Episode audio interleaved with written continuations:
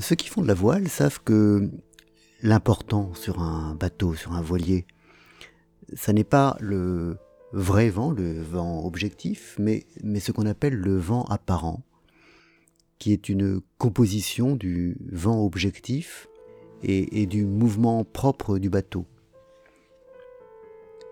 Et c'est par rapport à ce, à ce vent apparent qu'il faut en fait régler les voiles pour que le bateau avance au mieux. Eh bien, il en va de même, de façon plus compliquée encore, dans, dans, les, relations, dans les relations humaines, et même au-delà, je pense, dans les relations euh, entre êtres, y compris entre animaux. Car euh, à côté des, êtres, des, êtres vrais, il y a les, les êtres apparents, qui est euh, une composition entre les vrais êtres et, nous-mêmes, ce que nous en ressentons, ce que nous en voyons et ce que nous-mêmes projetons sur les autres. Et c'est en fonction de cet être apparent que nous nous comportons et que nous organisons nos, relations sociales. Et, ce en quoi c'est plus compliqué encore qu'avec euh, l'histoire du vent apparent, c'est en, ceci que à, côté des êtres vrais, il n'y a pas seulement ce que nous-mêmes nous envoyons, mais également ce que cet être-là projette. Parce qu'en fait, nous ne sommes pas toujours euh, euh, véridiques. Nous ne disons pas toujours ce que nous sommes, nous ne sommes pas toujours authentiques, nous ne sommes pas toujours véridiques, et, pas toujours pour de mauvaises raisons. On peut ne pas être véridique, on, peut, ne pas être authentique par, euh, par politesse, par tendresse, par, par gentillesse, par, par toutes ces choses en S qui, qui marquent en fait une forme de souci des autres.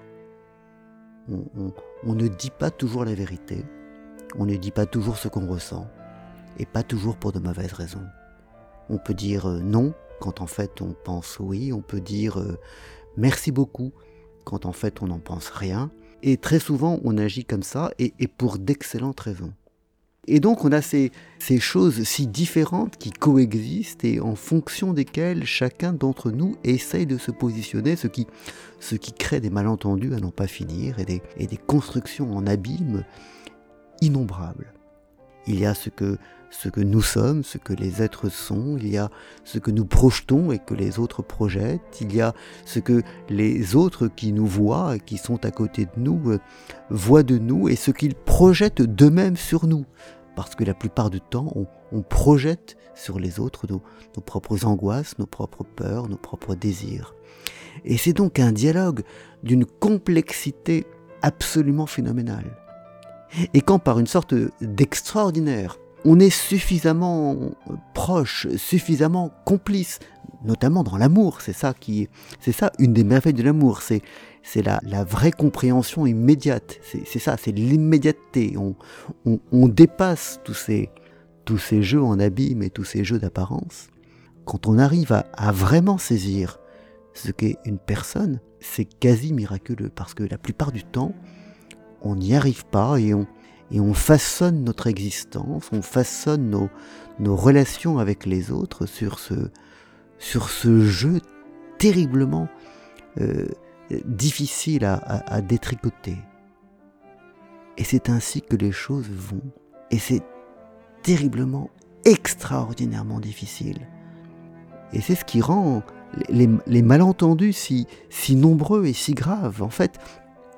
Parce que ce qu'on ce qu'on reproche à l'autre ou ce qu'on aime en l'autre, ça n'est pas lui, c'est autre chose. Et on fait toujours comme ça. Et quand on essaye de se, de se dépouiller et d'écouter vraiment ce que dit ou fait l'autre, c'est vraiment très difficile.